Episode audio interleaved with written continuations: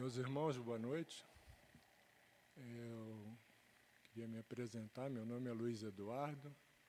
Queria dar as boas-vindas a todos que estão aqui no nosso auditório da, do Grêmio Espírita Atualpa e também a todos os irmãos que nos assistem de suas residências para a nossa palestra é, das quintas-feiras Hoje é a última quinta-feira do, do ano, dia 28, e nós teremos a satisfação de escutar o nosso irmão Rafael Viana, que vai nos falar sobre justiça e misericórdia.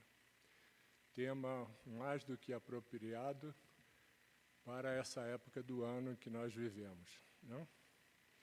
Mas antes de passar a palavra para o Rafael, eu vou me permitir ler um trecho do livro Fonte Viva para nossa ambientação, como é de praxe.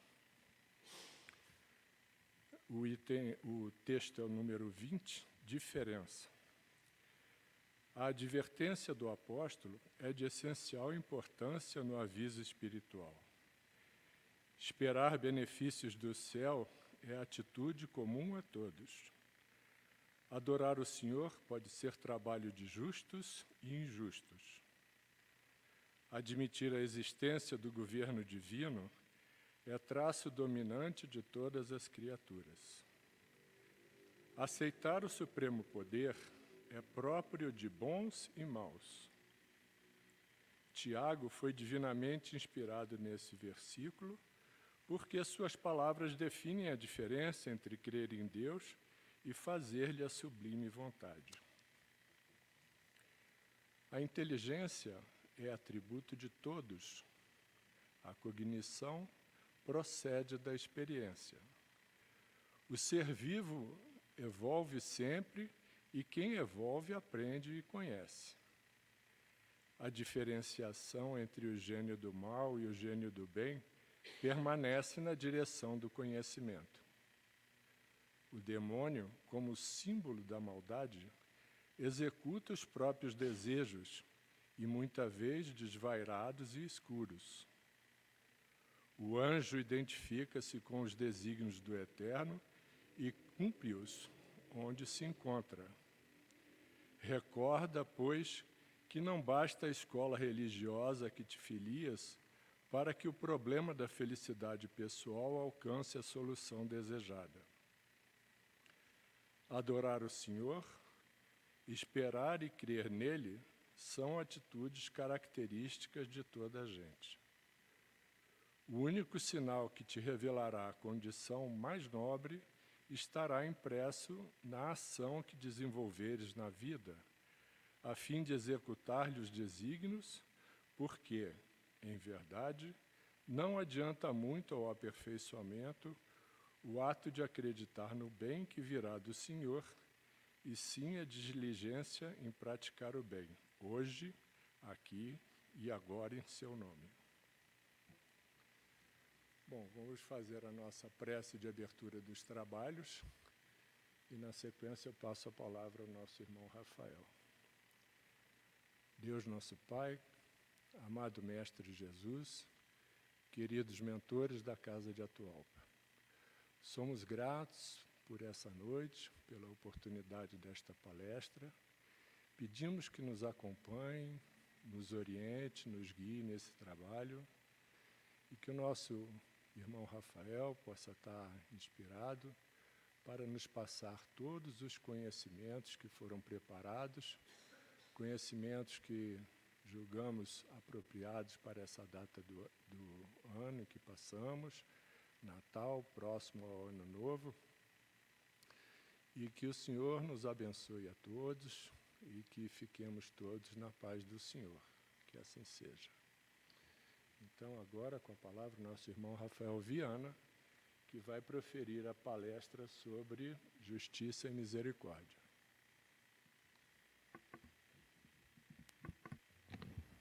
Obrigado, meu irmão. Boa noite e que a paz do nosso irmão Jesus esteja em todos os nossos corações. Bom, meus irmãos, na reflexão da noite de hoje, nós vamos abordar o tema justiça, justiça e misericórdia, né? que foi colhido das obras Nas Pegadas do Mestre, e apesar do título da obra, e apesar da data, ah, essa obra, que inclusive esqueci de trazer, geralmente é de bom tom trazer o livro para mostrar, até para fazer uma, uma, pequena propaganda do livro em si, mas apesar disso tudo, o, o capítulo em si não falava tanto sobre Jesus. Então eu me dei a liberdade de buscar algumas outras obras complementares para que possamos, aproveitando o espírito desta época, voltarmos um pouco mais esse estudo para esse grande filósofo, esse, essa luz da humanidade que foi Jesus e que trouxe uma, uma forma diferente de ver a justiça, da aplicada desde então. E é disso que nós trataremos um pouquinho na noite de hoje. Tendo dito isso, quando Jesus chega na Galileia para realizar o seu trabalho de revelação do reino de Deus, da justiça divina, ele encontra um mundo mergulhado numa série de contradições. A Grécia, que para a época, e na verdade até hoje, era um, um, exemplo, era um, um suprassumo do desenvolvimento da filosofia, e o Império Romano, que por sua vez possui um desenvolvimento de nível igual, e na verdade várias práticas são utilizadas até hoje na, na, na área da ordem social, das ciências sociais, e que inclusive absorveu, uma vez por, por guerras de conquista, é, tantas, tantas filosofias, tanta, tantas, tantas, tanta forma de pensar trazida pela, pela Grécia. Incorporou ao seu, ao seu ordenamento, ordenou, incorporou ao seu, ao seu regramento social, ele trazia consigo uma contradição interna muito grande, que era, para a época, ele possuía um avanço muito grande tecnológico, intelectual, filosófico, mas, por um outro lado, na área moral, o avanço ainda era muito parco, ainda era muito tímido. E essa contradição causava distorções absurdas. Como, por exemplo, se um casal era pego em adultério, não havia constrangimento algum da sociedade em culpar tão somente a mulher pelaquela prática. E apenas a mulher seria apedrejada. Era comum a prática, por exemplo, da escravidão. E por mais que a escravidão em si já seja algo deplorável, né, e é sempre importante quando analisamos a história, já que a escravidão é um fenômeno mundial, aconteceu na maioria dos povos e, infelizmente, até hoje ainda é mantida em muitos povos, né, e às vezes até no, próprio, até no nosso próprio país, sob outras matizes. É, pior que a escravidão era o tratamento dado aos escravos o tratamento desumano que era dispensado aos escravos, tratados quase como animais. Era comum, por exemplo, que se cegasse o olho no escravo para evitar que fugisse. Era comum que se castrasse o escravo doméstico. Era comum que se utilizasse do escravo para satisfazer outras paixões sádicas. Então, a escravidão em si já seria uma coisa terrível fazendo essa ressalva, né? porque muitas vezes nós, nós gostamos de julgar o passado com a lente de hoje. Né? Fala assim, ah, fulano era, era muito errado porque ele possuía escravos. E sim, isso vai contra a nossa, nossa moral. Mas, ao mesmo tempo, sermos muito duros, e é muito fácil sermos duros com o próximo e lenientes conosco mesmos, principalmente numa casa espírita, traz uma, uma grave consequência, que é, para que nós possamos acusar tão gravemente aquela pessoa, o que nós estamos dizendo é: se eu estivesse no lugar dele naquela época, eu teria feito diferente, apesar da sociedade toda dizer dessa forma. E isso é uma coisa muito, muito forte de se dizer. Né? Até porque, pelo Espiritismo, o que nós aprendemos é que nós estivemos lá. E aprendemos também que não agimos de outra forma. Então, na verdade, isso é uma culpa compartilhada. Mas a escravidão trouxe uma outra consequência para o Império Romano, que foi justamente a absorção desse conhecimento dos povos capturados e que muitas vezes possuíam ciências mais avançadas em determinados setores que o do romano. Então, era comum, por exemplo, é, em especial para escravos gregos, mas não somente, que, em razão do seu grande conhecimento, eles fossem utilizados como tutores dos filhos dos senhores romanos. Então, por meio dessa tutelagem, serem utilizados como professores de seus filhos, eles plantavam uma semente de democracia, uma semente de questionar o porquê das coisas. E mais, era entendido em determinada época no Império Romano que o trabalho em si denegria o status social. Então havia uma inversão completa dessa análise do que é uh, o trabalho. E aí os mais abastados eles se cercavam de escravos para fazerem todos os seus afazeres, né? E foi nessa época que surgiu, surgiram escravos proeminentes, já que ocupando de todos os afazeres e vivendo esses romanos da alta sociedade em, imperdoável, imperdoável não é uma palavra muito forte, mas triste, lamentável, ócio. Os escravos então passaram a realizar, é, é, tomar parte significativa em decisões, em, em em tarefas muito importantes no Império Romano. Né, Cita-se, inclusive, um, um, um, escravo, que nasceu escravo, inclusive, é, pais escravos, que ele era tido como um sábio, que até hoje seus ensinamentos são, são estudados nas escolas de filosofia, que era Epíteto. Epíteto era um escravo analfabeto, e que, ainda analfabeto, era visitado por multidões para ouvir seus ensinamentos. E tem um ensinamento dele que eu acho muito interessante, só para termos a, a dimensão do que era uma pessoa daquela vivência, naquela situação de vida, e a sua capacidade de raciocínio, que demonstra justamente a, a evolução espiritual daquele, daquele, daquele ser, daquele espírito, né, que é epíteto, que ele dizia uma coisa muito interessante. Ele dizia: olha, um percentual, vamos dizer 50%, de eventos da sua vida você não pode modificar.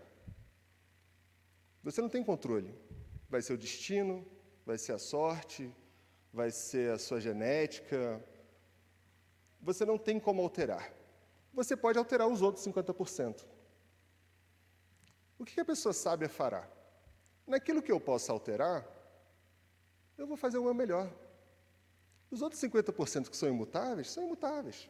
Se eventualmente mudarem, ao meu sabor ou não, é, é, é isso está fora da minha mão, então por que me preocupar com algo que eu não tenho poder para gerenciar? Então, esse seria um dos cinzamentos de, de epíteto. Mas se vê, por todo esse cenário, que o conceito de justiça para aquela sociedade era bastante distorcido. Você não, se, você não diferenciava a justiça da vingança. Era quase um sinônimo. Vamos fazer justiça. Na verdade, você vai vingar aquele ato que aquela pessoa praticou e de muitas, vezes, de muitas, muitas vezes de forma multiplicada. Né? E, é interessante como a gente fala da justiça como vingança, e parece que é uma coisa tão de outro mundo, então uma barbárie imensa, mas quando a gente analisa o nosso Código Penal hoje, e não é a minha área de especialização no direito, mas quando vamos analisar o sistema penal, eh, as teorias da finalidade da pena, a teoria clássica isso depois ela, ela se modificou, mas a teoria clássica ela se divide em, é, em duas análises. Primeiro, finalidade da pena, ou melhor, a finalidade de se punir uma pessoa, um, um, um, um, criminoso, uma pessoa que tenha cometido uma contravenção. Primeira análise, em relação à própria pessoa, e a segunda análise em relação à sociedade. Quando nós falamos em relação à própria pessoa, ele também divide em duas categorias, que são o que ele chama de positiva e negativa. A positiva, que é para a própria pessoa, que é chamada especial, seria a ressocialização.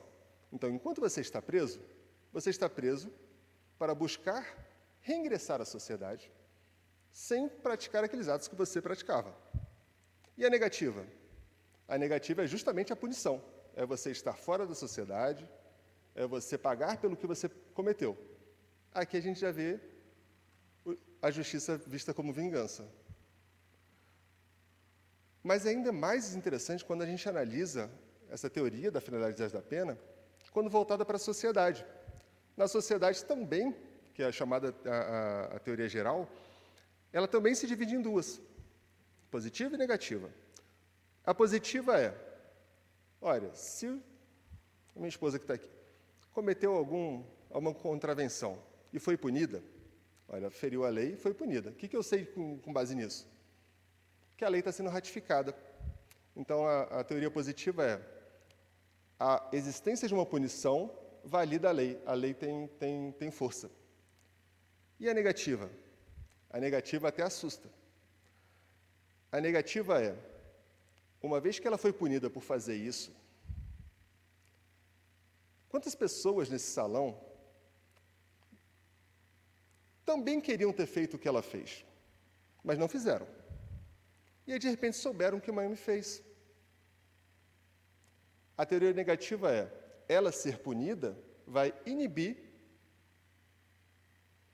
foi dado o exemplo, vai inibir o seu desejo de praticar aquele delito.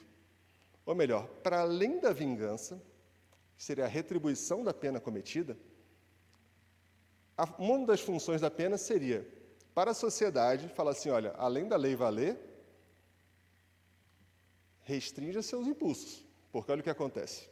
Ou melhor, o, pre, o, o criminoso é utilizado, na verdade, como um exemplo, ele é utilizado como uma forma de ultrapassa a figura do preso, uma forma de mandar um recado à sociedade. Mas, enfim, voltando a Roma, verifica-se que o sistema romano não está tão diferente do nosso atual. Na verdade, a gente bebe muito o direito romano para o direito brasileiro. É, a justiça, então, era, era um sinônimo ou de vingança ou da força. O que seria a justiça? A justiça é aquilo que o mais forte disser que é. Se o mais forte diz que ser justo é agir de tal forma, isso é justiça. Era isso que era entendido. Era comum, por exemplo, para dar um, um, ato escabroso de justiça no Império Romano, que os o que seriam análogos aos nossos juízes atuais, que na época acumulavam o, também o poder legislativo, não que hoje seja muito diferente, mas que na época acumulavam também o poder legislativo, que eles, por falhas diminutas, por falhas pequenas, por questões que hoje, felizmente, na nossa sociedade, não conduziriam sequer à prisão fechada, em regime fechado. Que por essas pequenas falhas sentenciassem a pessoa a uma vida inteira nas galeras. E vida inteira nas galeras, entendam, não costumava passar de um ano porque as galeras eram aqueles navios em que no andar de baixo havia os remos e os escravos acorrentados aos remos. Inclusive, essas correntes não eram retiradas sequer em caso de naufrágio. Eles iam juntos com os navios, com as galeras. E eles, então, trabalhavam um trabalho forçado até quando a sua vitalidade permitisse, por falhas pequenas. Falei um pouco sobre que, que, que, como é que foi no Império Romano, falamos um pouco sobre a realidade do nosso sistema atual, pelo menos a base teórica do nosso sistema atual, mas vale fazer um corte nessa história do Império Romano para que a gente entenda conceitos de justiça e de misericórdia. Se estamos falando de justiça e misericórdia, o que é justiça? E o conceito atual? É claro, vão ser vários. Mas um que eu, que eu achei bem interessante, até porque muito pontual, foi dado por Adeodato, numa obra de 1996. Ele dizia: Justiça é a virtude moral que rege o ser espiritual no combate ao egoísmo biológico orgânico do indivíduo. Uma melhor, é uma virtude moral que rege o ser espiritual, aquele que coordena o nosso corpo, para combater esse que é um vício maior da sociedade, da humanidade, que é o egoísmo, junto com o orgulho seja ele biológico, orgânico, de cada indivíduo. E para o direito? Para o direito, há uma, há, uma, há, uma, há uma distinção interessante em três, em três é, é, termos, há três correntes principais, e eu vou falar das três porque o Espiritismo bebe das três. Pode parecer que ele bebe mais de uma, mas vamos ver que ele bebe das três. E as três são: a justiça é ordem, ou então, a justiça é igualdade. Ou o terceiro, a justiça é liberdade. Para aqueles que entendem que a justiça é a ordem, a gente está falando que a justiça ela tem a finalidade de paz social. A imposição da ordem. A lei fala de determinada forma, justiça é cumprir a lei. Doa quem doer. O texto frio. Isso a gente tira de Thomas Hobbes, a filosofia política de Thomas Hobbes. Se nós imaginarmos a figura da, da justiça, como nós temos na nossa mente, a, a, a mulher vendada segurando uma balança e uma espada, essa análise da justiça ela se aproximaria mais à espada, à imposição da ordem. Se nós tratamos a justiça como igualdade, que é o segundo, nós estaremos falando mais no sentido de equidade. Estaremos falando em tratamento igual para grupos com iguais necessidades. E com grupos com necessidades diferentes. Tratamento igual dentro desse grupo com necessidades diferentes. É o conceito de equidade. É tratar igualmente os iguais e desigualmente os desiguais na proporção da sua desigualdade. Eu pensei no exemplo que fosse mais, mais próximo. E o que seria dizer isso? Seria, por exemplo, se eu tivesse dois filhos, estivéssemos passando fome, eu tivesse apenas um pão para alimentá-los. Só que um, um, dos meus filhos ele tem dois metros de altura, dois metros e dez. E o meu outro filho tem um metro e cinquenta. Se eu reparto o pão ao meio e entrego para os meus dois filhos, podemos inferir que o que tem 1,50m vai se sentir mais saciado do que o que tem 2,10 m. Então, na verdade, sob esse viés, a justiça por igualdade seria dar um pedaço um pouco maior para aquele que é maior, não para satisfazer um, não, mas para uma necessidade realmente que ele possui, e um pedaço um pouco menor para que eles tivessem um, um grau de satisfação pelo menos parecido. Na justiça hoje nós temos vários exemplos disso não na, não na justiça, mas na legislação brasileira, por exemplo, é, uma pessoa quando vai comprar um carro, ela paga impostos. Uma pessoa que convive com deficiências físicas, quando vai comprar o mesmo carro, ela necessita que esse carro tenha algumas adaptações. Infere-se que ela precisa, que ela não teve a escolha. Eu queria comprar um carro mais simples, mas eu tenho que comprar um carro automático porque eu não consigo, não sei passar marcha. Infere-se que essa pessoa ela precisa é, ela foi obrigada, a, foi tolhida no, na sua liberdade de escolha. Então, essa pessoa já tem um benefício em função dessa desigualdade, que é uma isenção ou parcial ou total do, dos impostos. Então, isso já, já, já é feito. E a terceira corrente, que é a justiça como liberdade. Na justiça como liberdade, a ideia é que a justiça ela seja o balizador mínimo das relações humanas. Ela só vai cuidar para que a sociedade não entre em caos.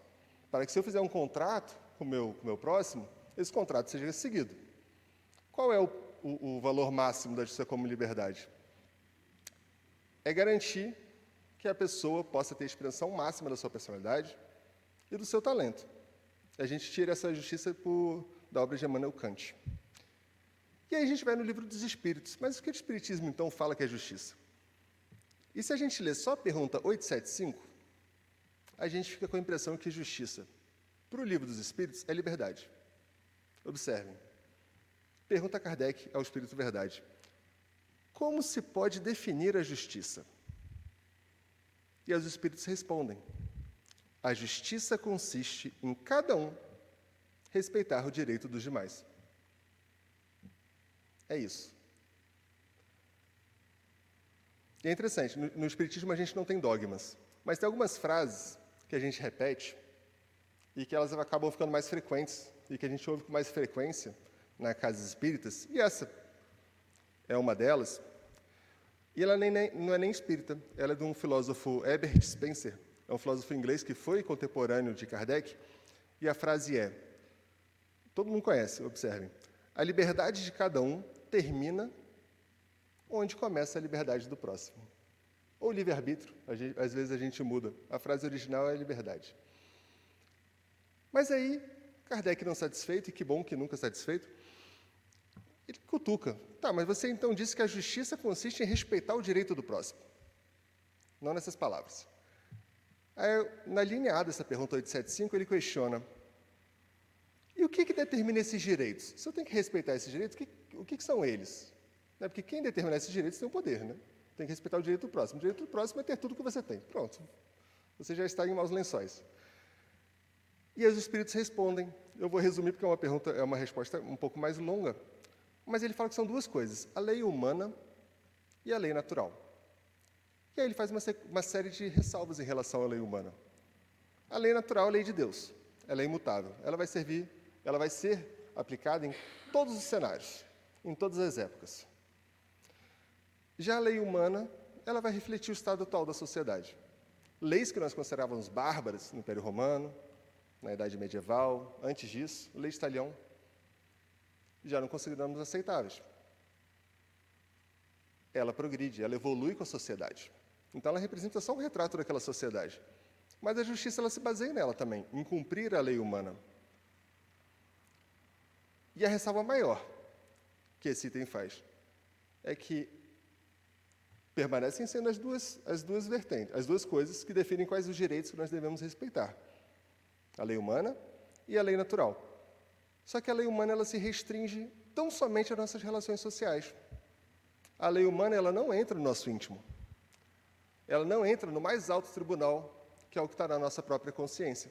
Né? Segundo Vitor Hugo, Deus no homem, a consciência. Já a lei dos homens, ela não pode ingressar nesse tribunal. Na verdade, existe até no direito penal, eu decorei isso porque eu achei interessante, o nome é forte, um instituto chamado direito à perversão. Eles dizem, você pode ser uma pessoa que, é, por exemplo, pode, um exemplo forte, você pode ser racista, no seu íntimo para o direito dos homens? Pode. Você não pode cometer atos racistas. O ato racista que você comete, ele é punido. Mas você ser racista no seu íntimo, ser é punido? Na lei dos homens, não. E na lei natural? É razoável? Principalmente com. Nunca foi, mas com a quantidade de informações que nós possuímos hoje, ainda ser racista é razoável? Você demonstra uma evolução espiritual, moral, sendo racista hoje? Nunca foi. Mas e hoje? Obviamente que a lei natural ela alcança, inclusive, o nosso íntimo.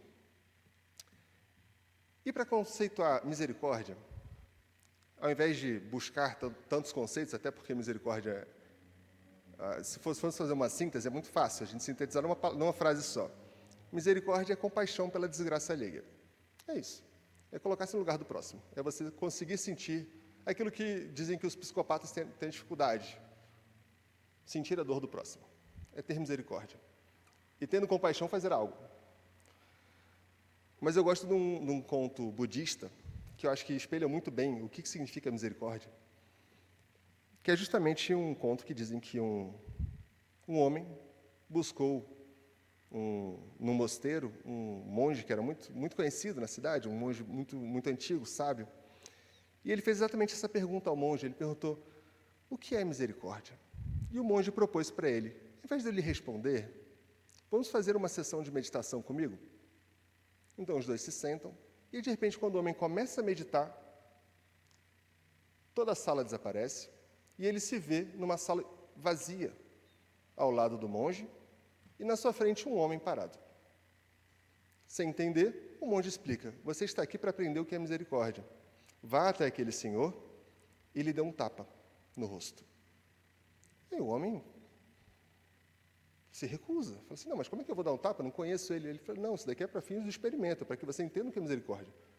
Pode, pode confiar em mim e faz o que eu, tô, o que eu estou lhe, lhe indicando. Então ele faz. Ele caminha até o homem e dá um tapa no seu rosto. O homem fica enfurecido e começa a lhe esbofetear várias vezes. Então, quando o agressor, aquele que estava buscando, descobriu que era misericórdia, ele entra em desespero, o monge então o retira daquela cena e lhe explica: esse é o primeiro estágio da misericórdia. Não há misericórdia. No primeiro estágio, basta um pequeno estopim para que a natureza, ainda muito animal, ainda muito ligada a, a, a, aos instintos, aflorem nessa pessoa que ainda não está evoluída. Então ela lhe retruca o mal que você fez múltiplas vezes. Vamos regressar. e aí meditam novamente, mesma sala, indica que bata no homem, receoso, ele dá um tapa no homem, e aí o homem olha para ele indignado e lhe dá um tapa de volta. Um. E aí o monge explica para ele depois. Esse é o segundo estágio. Ele pelo menos consegue refrear a sua natureza animal e limita a quantidade de agressão sofrida. Aí no terceiro estágio, ele repete, e o homem briga com ele. Fala, por que você me bateu? Que absurdo, não sei quem empurra, mas ele não bate. No quarto estágio, ele pergunta por que, que ele bateu. Inicia o diálogo. Ele responde, eu estou fazendo um experimento para descobrir o que é misericórdia. Ele acha a resposta burra, se chateia, mas é isso. No quinto estágio, quando ele bate no homem, o homem só se afasta. Ele não busca interação. No sexto estágio, quando ele bate no homem, o homem pergunta se ele está bem. E aí isso desarma. Ele falou, mas eu te bati, por que você está perguntando se eu estou bem? E o homem responde: toda agressão é um pedido de ajuda. Você me bateu, o que está acontecendo? No sétimo estágio, ao bater no homem, o homem pede desculpas. E ele novamente fica confuso. Eu te bati porque você me pediu desculpas. Ele falou: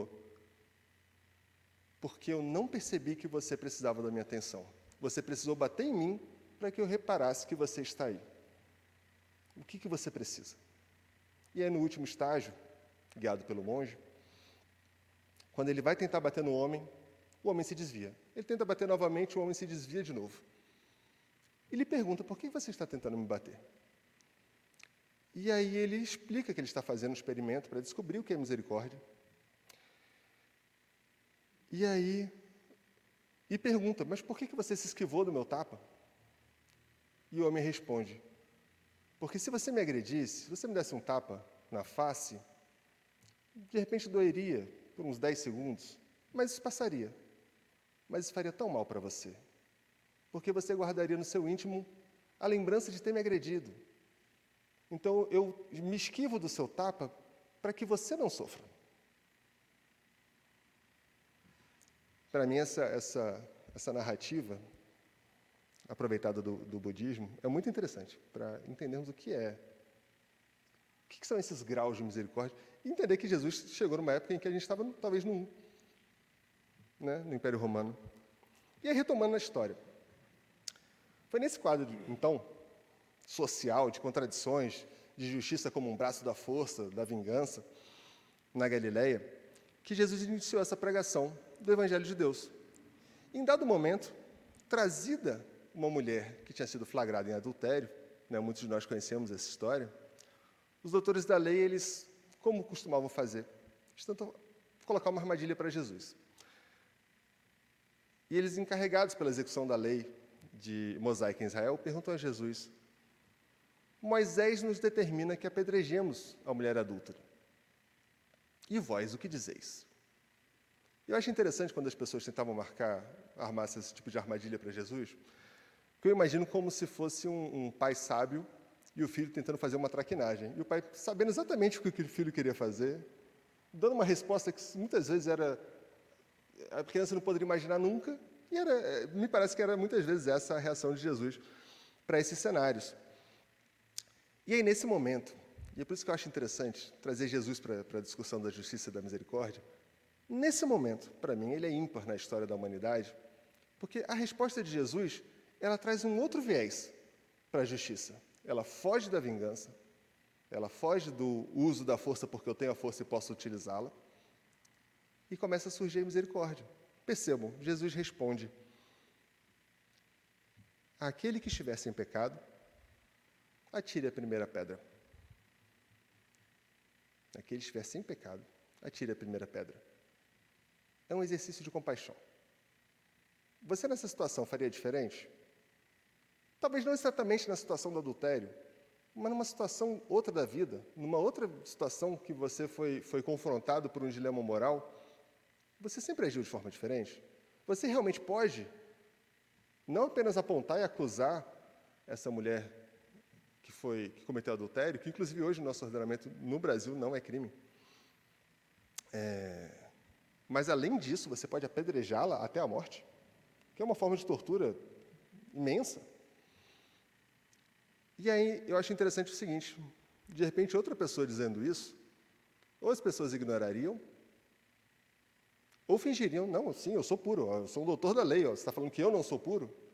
Mas a autoridade moral de Jesus era tão grande que a gente vê que ninguém fingiu ser puro para atirar a pedra. Na verdade, não atirar a pedra ali é uma confissão de que você tem ciência da sua pequenez moral ainda. Tem ciência de que pelo menos você não é perfeito, que é um avanço muito grande. E o evangelista João nos, nos narra que então todos começaram a sair daquele ambiente, dos mais velhos aos mais novos, até não sobrar mais ninguém. E fazendo um novo corte na, estrada, na história, aproveitando, sim, o livro que foi objeto do estudo de hoje, né, nas pegadas do mestre, ele fala justamente sobre a complementação da justiça e da misericórdia. E para fazer um exemplo da complementação da justiça e da misericórdia, citando uma parábola de Jesus, ele cita a parábola do filho pródigo. Uma, muito, uma parábola muito estudada do Espiritismo, mas fazendo um breve resumo. Um senhor possuía muitos bens, dois filhos, o mais novo, eventualmente enfadado com aquela vida, revoltado, vira-se para o seu pai e diz: Pai, eu quero a minha parte da herança. O que é uma coisa muito interessante, a herança em vida, né? Nem se poderia exigir. E vou embora para o mundo. E o pai concorda. Reparte, liquida os bens, concede a parte da herança desse filho mais novo, e ele então vai para o mundo. E a narrativa bíblica nos diz que ele gasta todos esses valores em festas, em, em paixões carnais, até não sobrar nada. E nessa mesma época, houve uma grande fome na região em que ele habitava, de modo que ele passou maus bocados. E precisando alimentar-se, ele busca então um emprego num homem que criava porcos. E ele começa a trabalhar para esse homem que criava porcos, e ele se pega invejando os porcos pelo resto de comida que eles recebiam, pelos grãos que eles, que eles utilizavam para se alimentar, e que ele não tinha acesso a uma fração daquilo. E nesse momento ele se lembra dos empregados da fazenda de seu pai. E ele fala assim: Nossa, os empregados da fazenda do meu pai tinham uma vida absolutamente melhor do que eu tenho aqui. Vou voltar para casa. Não faz sentido permanecer aqui. Vou voltar para casa Vou dizer que não sou digno de ser filho dele, mas pedi para pelo menos ser um de seus empregados. E assim o fez. E a regressando à fazenda de seu pai, o pai o observa chegando de longe e com muita alegria abre os braços para recebê-lo. E o filho então se prostra diante do pai e diz: Pai, eu não sou digno de ser seu filho, desonrei ao Senhor, aos céus, mas eu quero estar aqui na condição que for, como seu empregado, na condição que o Senhor me receber. E aí o pai determina que os, que os servos tragam vestes, calcem o seu filho, e determina que se faça uma festa, matem um, um, novilho gordo para fazer uma festa para recebê-lo. E a narrativa bíblica continua dizendo que o filho mais velho, nesse momento, estava trabalhando. E aí, quando volta para a fazenda, vê o festejo e questiona um dos empregados o que estava acontecendo. E o empregado informa: seu irmão que estava perdido, retornou e seu pai fez uma festa para recebê-lo. E o filho mais velho fica indignado. Nossa, ele nos abandonou, ele gastou o nosso dinheiro. E agora que ele retornou, ele vai fazer uma festa, sendo que quando eu peço para fazer uma festa, o meu pai não faz. E ele se recusou a participar da festa, ao que o pai dele então foi buscá-lo no lado exterior da casa.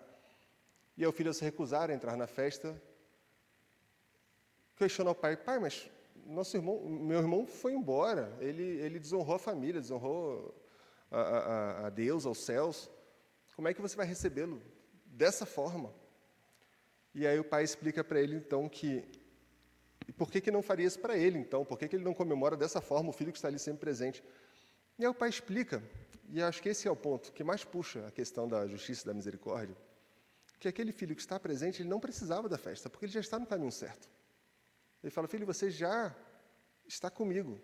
Tudo que eu tenho é seu. Mas o seu irmão voltou. Ele estava morto e voltou à vida. São as palavras que constam no texto. Isso a gente tem que comemorar. É o tratamento desigual para aquele que precisa.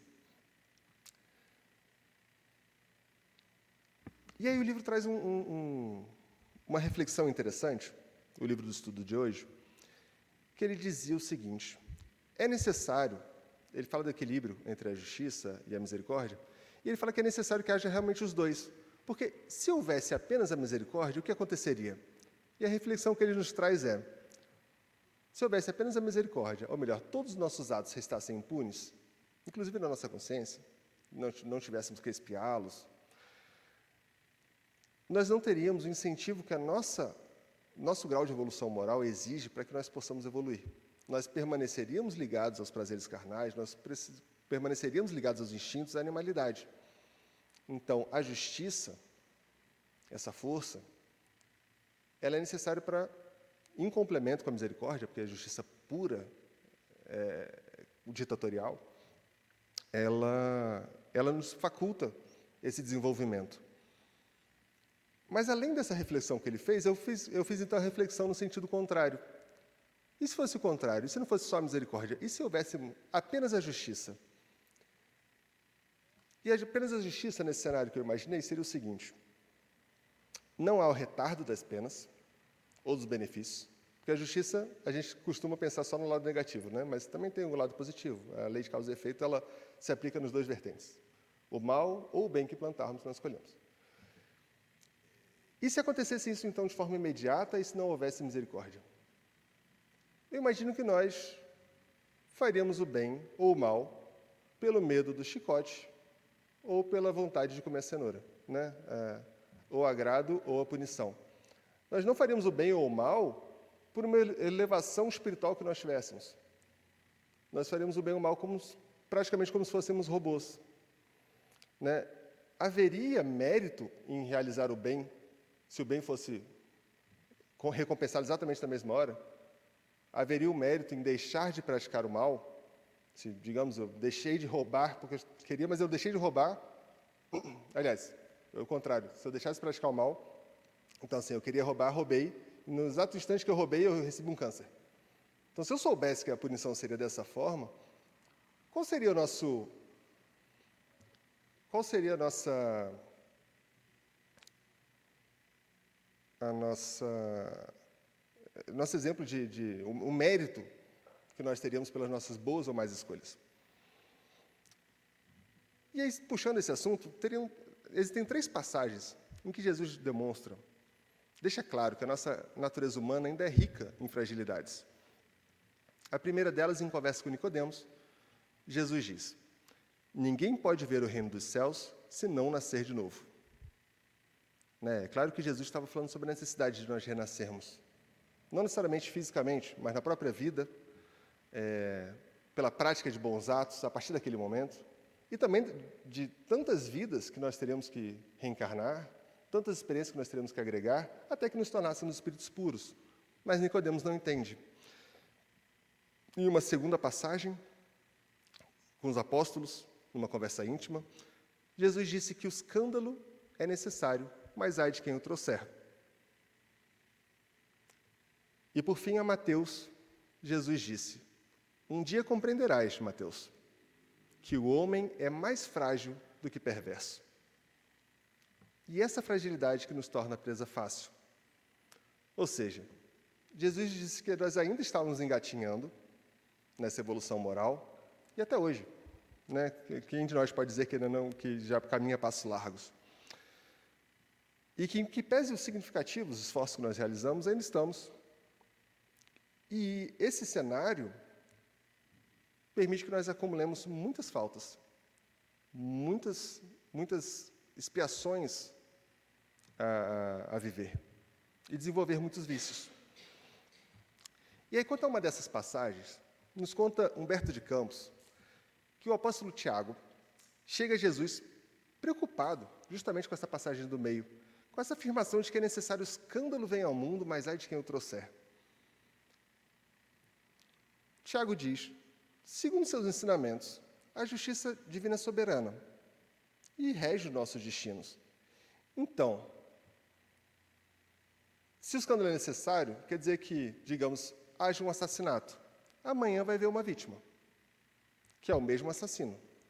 Então, se eu assassino hoje e tenho que pagar pelo crime que fiz, digamos seja na mesma moeda, seria pelo assassinato, amanhã eu vou ser assassinado. Mas a pessoa que me assassinou também acumulou um mal.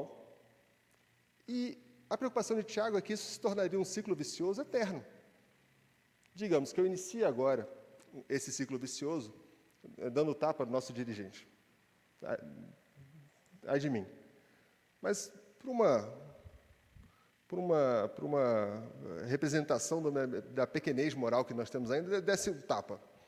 E então devesse receber o tapa por minha vez, e por assim sucessivamente.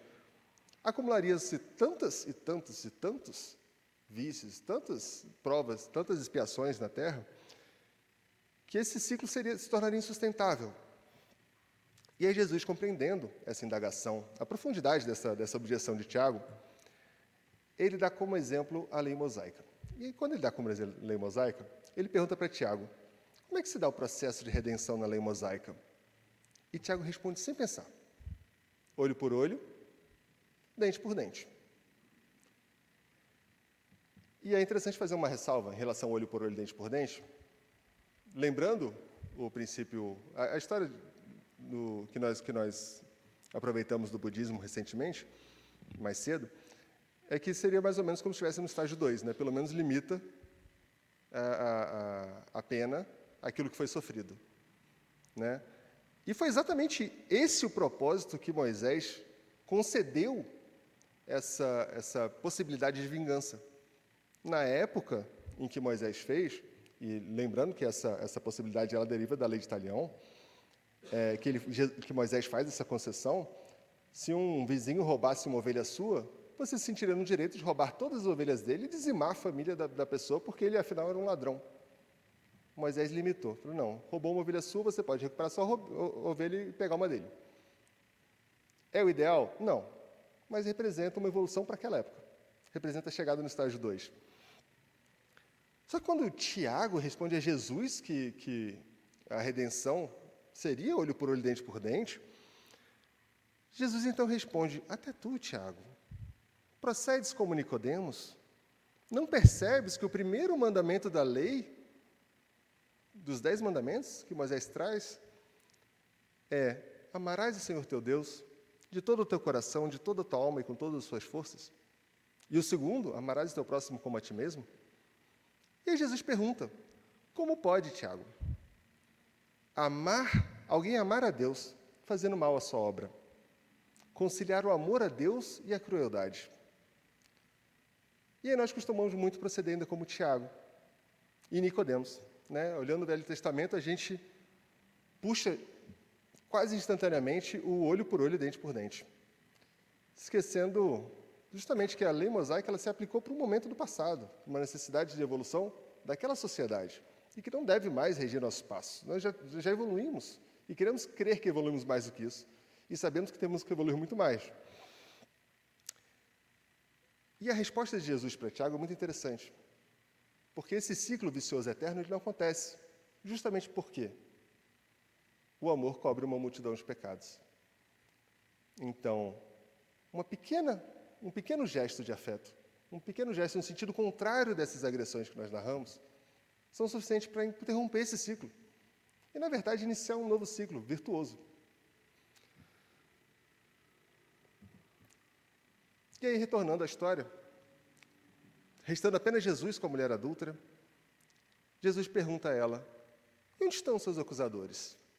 Depois que todos se foram. E ela responde: Se foram, todos. E então Jesus, vejam, seria um juiz por excelência. Né? O juiz é uma profissão que eu, que eu não invejo, porque ele, ele tem um, uma responsabilidade muito grande em relação à, à decisão e à vida das pessoas. Mas Jesus seria um juiz por excelência, por quê? Porque ele consegue ver o nosso íntimo. Então ele consegue realmente nos julgar de acordo com aquilo que a gente merece.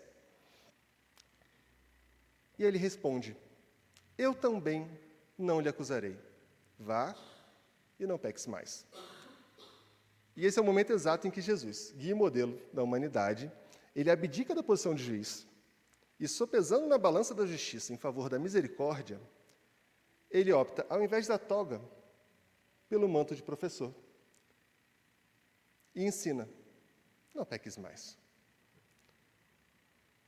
Nós somos ainda muito rápidos em punir e nos vingarmos, mas raramente a gente tem a boa vontade de buscar auxiliar o malfeitor. E que muitas vezes somos nós e que precisamos de ajuda. Mas quando nós estamos na posição de julgar, é muito rápido a gente não auxiliar e, e sim é, acusar o malfeitor. E aí é interessante ter uma música aqui na, na casa, de Atualpa. Eu não vou cantar porque não apenas afastaria talvez o, quem está presente, mas tam, talvez também a espiritualidade poderia sofrer. Mas é uma, é uma música chamada Consoladores da Manhã, de Cássio, que fala justamente isso. Né? Algozes de anteontem, consoladores de amanhã. Porque todos nós evoluímos, todos nós estamos no trajeto da evolução. A pior pessoa que você consiga imaginar, essa pessoa um dia vai ser um espírito de mensurável luz, assim como todos nós. Então, condenações eternas não existem, e muito menos na lógica espírita. Sabemos que, independentemente do que a pessoa fez, essa pessoa vai se tornar um ser evoluído. E temos que ter a pequeneza, a humildade de reconhecer que nós, inclusive, já podemos ter feito atrocidades tão grandes ou maiores do que aquela que nós estamos hoje olhando é, de forma escandalizados. E Jesus via sempre no malfeitor um doente. E ele entendia que, acima de ser punido, o mais importante é ser curado. E essa lição nós tiramos no momento de testemunho sofrido na crucificação em que Jesus, em que Simão Pedro saca da espada e corta a orelha do soldado romano que buscava, que dava voz de prisão a Jesus. E Jesus, sem esboçar qualquer sinal de violência, faz essa ressalva para Simão Pedro, que é Simão, embainha tua espada, porque quem com ferro fere, com ferro será ferido. Ou melhor, o caminho é outro. Né? E ele cristaliza essa lei de causa e efeito. Né?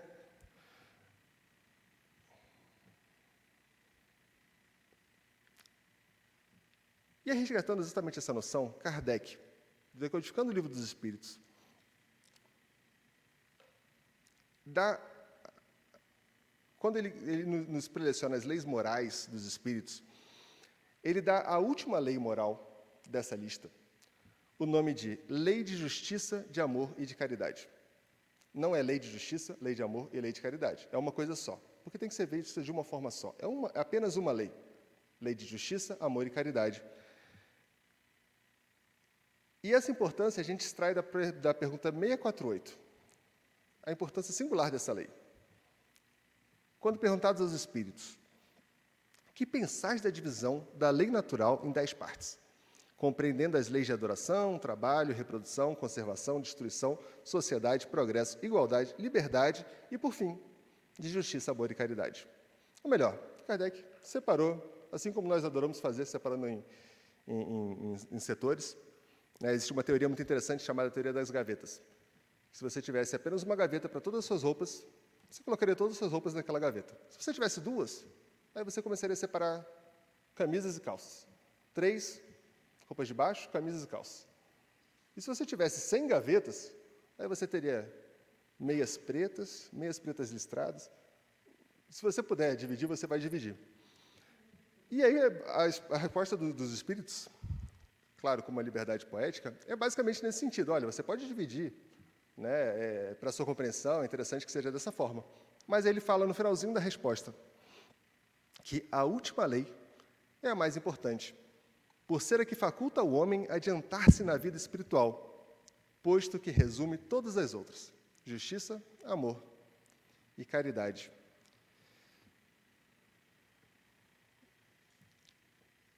E aí, quando nós é aquilo que a gente falou. Quando nós tratamos né, com o nosso coração viciado, quando nós tratamos da, da lei de justiça, muitas vezes entendido como causa e efeito, é muito fácil a gente pensar sempre no sentido negativo, esquecendo que o positivo também se aplica, que as coisas boas também voltam para nós.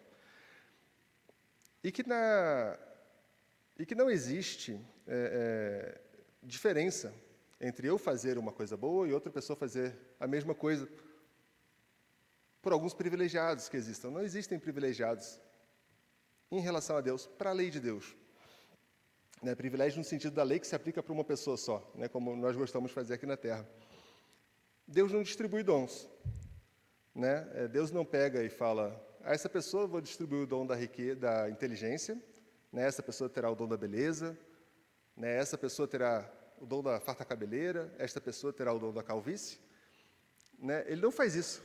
Os dons que nós temos, os talentos que nós temos, foram desenvolvidos por nós mesmos, nessa ciranda continuada de encarnações e vidas após vidas. E aí, aproveitando que nós já estamos alcançando nosso horário, uma reflexão final é de que, muitas vezes, quando nós pensamos em justiça e quando pensamos no próximo que comete falhas, nós tendemos a fazer um retrato desse próximo. E esse retrato ele é muito enganoso, porque ele congela o tempo. E às vezes uma pessoa nos fez o mal, 300 anos depois, nós estamos com aquele mal, com aquela pessoa que há três vidas passadas cometeu aquele ato, como se aquela pessoa fosse a mesma. Né? É, dizem que Judas hoje é o espírito de uma luz imensa. Mas o retrato que nós temos dele ainda é a traição a Jesus, e é possível que se juiz entrasse nesse salão hoje, nós olhássemos ele com cara torta. Um espírito de luz. Né? E é justamente esse retrato que nós temos que parar de utilizar. Nós temos que entender que as pessoas evoluem, nós temos que entender que a ideia, e justamente a lógica na justiça divina também ser permeada de, de misericórdia, é que com a nossa evolução não faz mais sentido punir o homem velho. E, aí, e, e Chico Xavier tem uma, tem, uma, tem uma frase muito interessante. É, Chico Xavier e Emmanuel têm frases muito interessantes em relação a isso. Emmanuel, no livro A Justiça Divina, em que ele diz que a expiação é uma medida da lei apenas para os corações endurecidos. Ou seja, se você realmente decidir estacionar no tempo, aí você vai ter que expiar tudo aquilo que você está fazendo. E Chico Xavier, é, que diz que toda vez que a justiça nos procure para acerto de contas, se nos encontra trabalhando em benefício do próximo, manda a misericórdia divina que ela retome sobre seus passos sem data prevista para o retorno. Ou seja, a espiritualidade congela nossos débitos. E sendo bem sincero, se nós fôssemos fazer um apanhado geral, fazer um extrato dos nossos, das nossas últimas 500 vidas, e vamos calcular os débitos que nós devemos. Olha, você vai ter que ser assassinado então 250 vezes, você vai ter que passar por atos de violência outras 800 vezes, você precisaria de mais duas mil vidas para sanar todos esses débitos. Não é razoável. Então, a expiação é uma medida que se aplica tão somente aos corações endurecidos. Por quê? A espiritualidade ela congela esses débitos para guardar que nós pratiquemos, e principalmente quando, quando nos encontra praticando bem, para guardar que nós praticamos o bem, cuja uma gota sana uma, uma, um mar de pecados. E aí, para concluir, tem uma história muito bonita de Humberto de Campos, que ele narra que na hora máxima da crucificação, quando a vida material já se esvaía do corpo de Cristo, descendo a multidão de anjos, espíritos superiores, para receber Jesus, passar bálsamo em suas feridas para aliviar sua dor, acariciar sua face, cuidar do cenário em que ele se encontrava, um anjo singular se aproximou de Jesus. E Jesus, então, quase sem forças, balbuciou, e o anjo não entendeu, se aproximou, e Jesus lhe disse ao ouvido e ao dizer algo ao seu ouvido, o anjo então disparou no sentido contrário. E essa acho que é uma, uma lição muito bela de justiça e misericórdia. Isso foi Jesus, segundo Humberto de Campos, com seu último suspiro de vida, pedindo esse anjo que ajudasse Judas, que acabara de se suicidar. Que Deus nos abençoe a todos.